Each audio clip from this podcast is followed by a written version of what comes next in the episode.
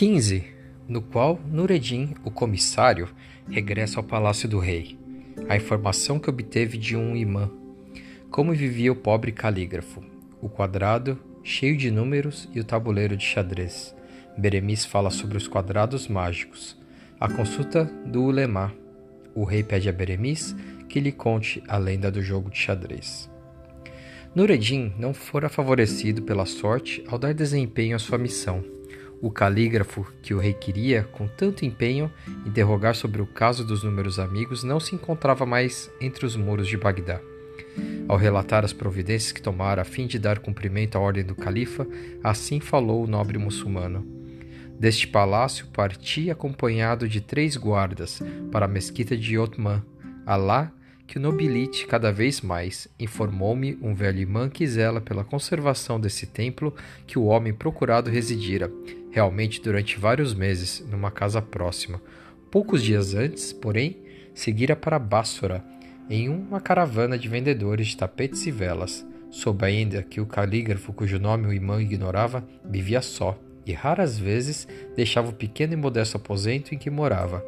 Achei que devia examinar a antiga habitação do calígrafo, pois era bem provável que fosse lá encontrar alguma aplicação que me facilitasse as pesquisas. O aposento achava-se abandonado desde o dia em que fora deixado pelo seu antigo morador. Tudo ali demonstrava lamentável pobreza. Um leito grosseiro, atirado ao canto, era todo o mobiliário.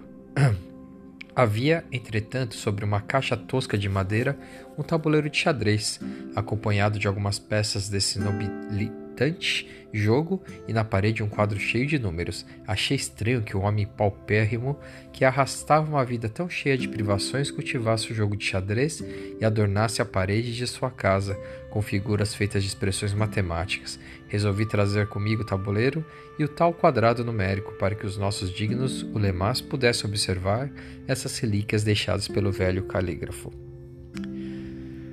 Quadrado mágico de nove caras, 618-753-294.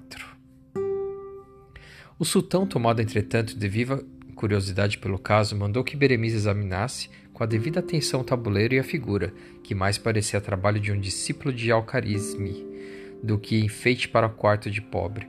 Depois de ter observado com meticuloso cuidado o tabuleiro e o quadrado, disse o homem que calculava esta interessante figura numérica, encontrada no quarto abandonado pelo calígrafo, constitui o que chamamos um quadrado mágico.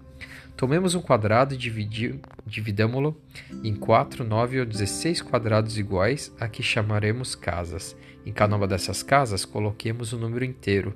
A figura obtida será um quadrado mágico quando a soma dos números que figuram numa coluna, numa linha ou em qualquer das diagonais for sempre a mesma. Esse resultado invariável é denominado constante do quadrado, e o número de casas de uma linha é o módulo do quadrado. Os números que ocupam as diferentes casas do quadrado mágico devem ser todos diferentes e tomados na ordem natural. É obscura a origem dos quadrados mágicos. Acredita-se que a construção dessas figuras constituía já em época remota um passatempo que prendia a atenção de grande número de curiosos. Como os antigos atribuíam a certos números propriedades cabalísticas, era muito natural que vissem virtudes mágicas nos arranjos especiais desses números. Os matemáticos chineses que viveram 45 séculos antes de Maomé já conheciam os quadrados mágicos. O quadrado mágico com quatro casas não pode ser construído. Na Índia, muitos reis usavam o quadrado mágico como amuleto, um sábio do Iêmen afirmava que os quadrados mágicos eram preservativos de certas moléstias. Um quadrado mágico de prata preso ao pescoço evitava, segundo a crença de certas tribos, o contágio da peste. Quadrado mágico de 16 casas, que os matemáticos denominam diabólico. Esse quadrado continua mágico quando transportamos uma linha ou uma coluna de um lado para outro. 4, 5, 16, 9 14 11 27 18 13 12 15 10 3 6. Quando o quadrado mágico apresenta certa propriedade, como por exemplo a de ser decomponível em vários quadrados mágicos, leva o nome de hipermágico. Entre os quadrados hipermágicos podemos citar os diabólicos. Assim se denomina os quadrados que continuam mágicos quando transportamos uma coluna que se acha direita para a esquerda ou quando passamos uma linha que está embaixo para cima. As indicações dadas por Beremis sobre os quadrados mágicos foram ouvidas com a maior atenção pelo rei e pelos nobres muçulmanos. Um velho lemá, de olhos claros e nariz achatado, mas muito risonho e simpático, depois de dirigir palavras elogiosas ao eminente Beremis Samir do país do Irã, declarou que desejava fazer uma consulta ao sábio calculista. A consulta do Lemar risonho e simpático era a seguinte: seria possível a um geômetra calcular a relação exata entre uma circunferência e o seu diâmetro? Em outras palavras, quantas vezes uma circunferência contém o seu diâmetro? A resposta a essa pergunta formulou o calculista nos seguintes termos: Não é possível obter a medida exata de uma circunferência mesmo quando conhecemos o seu diâmetro. Dessa medida deveria resultar um número, mas o verdadeiro valor desses números geômetras ignoram. Acreditavam os antigos astrólogos que a circunferência fosse três vezes o seu diâmetro, mas isso não é certo. O grego Arquimedes achou que, medindo 22 côvados a circunferência, o seu diâmetro deveria medir aproximadamente 7 côvados. O tal número resultaria assim na divisão de 22 por 7.